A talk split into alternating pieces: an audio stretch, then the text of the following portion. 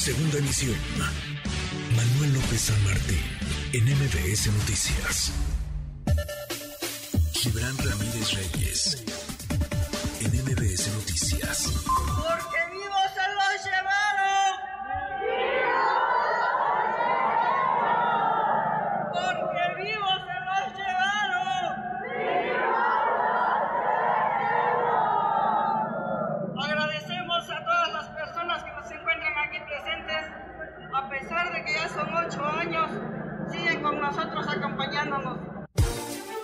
Ocho años han pasado, ocho años que se cumplieron hace un par de días. Noche del 26, madrugada del 27 de septiembre de 2014, Ayotzinapa, la desaparición de 43 estudiantes normalistas, asunto en el que no llega la justicia, entre otras cosas, porque tampoco llega la verdad. Hay muchas preguntas y hay un enorme enredo, ahora acompañado también de filtraciones. Gibran, querido Gibran Ramírez, qué gusto saludarte, ¿cómo estás?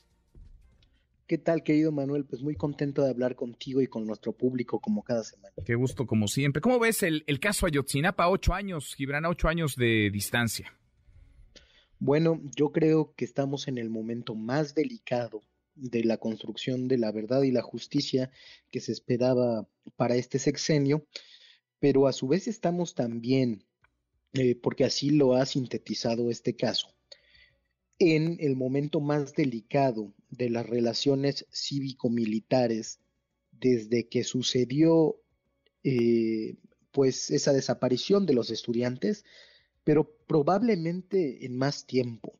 Eh, esto se acompaña desde luego con el enorme poder político que han adquirido las Fuerzas Armadas que hemos visto en los últimos días salir como nunca habían salido a los medios de comunicación mediante voceros, mediante cabilderos, eh, pues con un operativo mediático muy armado para defenderse de los señalamientos que se les hacen, pero que se corresponde también con un operativo político que es lo más preocupante para librar a la institución del ejército mexicano del señalamiento institucional que realizó la Comisión el acceso a la verdad y la justicia del caso Ayotzinapa, encabezada por Alejandro Encinas.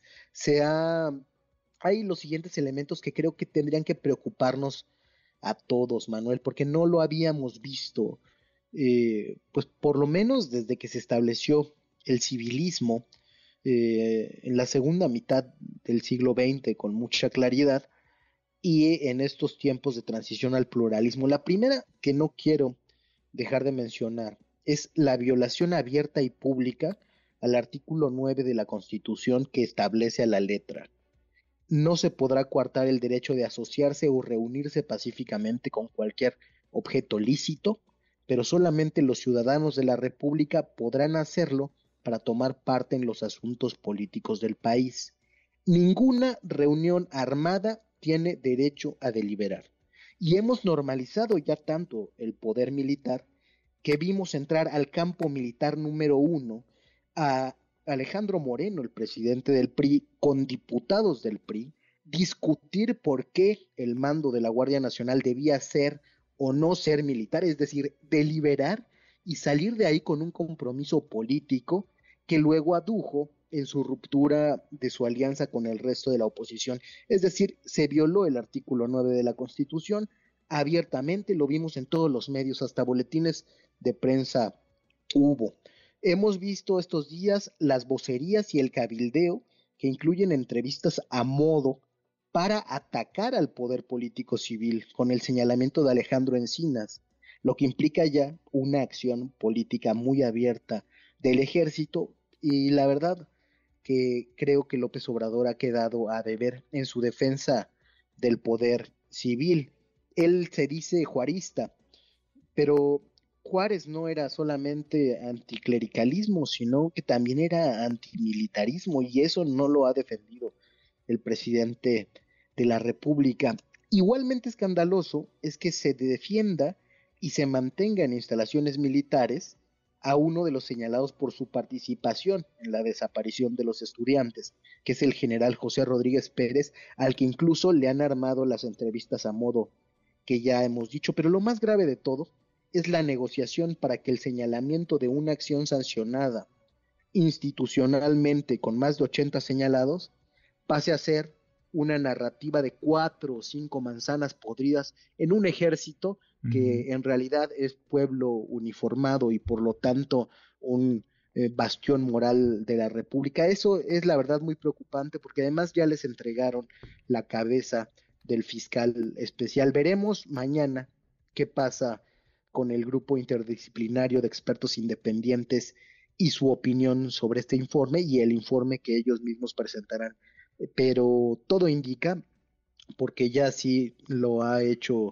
el presidente de la República en sus conferencias matutinas, que la versión del ejército es la que está ganando todo el terreno, mientras los costos de estar con las víctimas se los está llevando todos Alejandro Encinas, sin que haya quien lo defienda al interior del Estado mexicano. Ahora, se habló mucho, Gibran, en algún momento, hace mucho tiempo, de esta pues de esta verdad histórica. Primero la que vendió el gobierno Enrique Peña Nieto, Jesús Murillo Caram, Tomás Cerón, después la que mató el fiscal general de la República, Alejandro Gertz el propio subsecretario Alejandro Encinas. Mi pregunta es, ¿qué hacer para darle vuelta a la página, para pasar la página? No para olvidar, porque por supuesto que este caso no debe olvidarse, debe permanecer en la memoria para que nunca más eh, se repita como retrato del alejamiento del gobierno para con las víctimas, de la insensibilidad de quienes ostentan el poder y quienes lo otorgan, que Ayotzinapa representa en muchos y muy diversos sentidos el fracaso del Estado, el contubernio entre autoridades y grupos criminales, pero ¿cómo hacer para darle vuelta a la página, para encontrar no sé si justicia, pero al menos verdad que, que, todos o la mayoría sepamos con certeza qué pasó aquella noche, la del 26 de septiembre. Se tienen que vencer las resistencias políticas y el chantaje mutuo que hay entre el ejército y los políticos, porque han venido presiones del ejército, lo ha dicho el presidente de la República, y pues creo que no hay que ser un genio para imaginarse que los militares pueden estar amenazando a los políticos con hacerlos quedar mal también.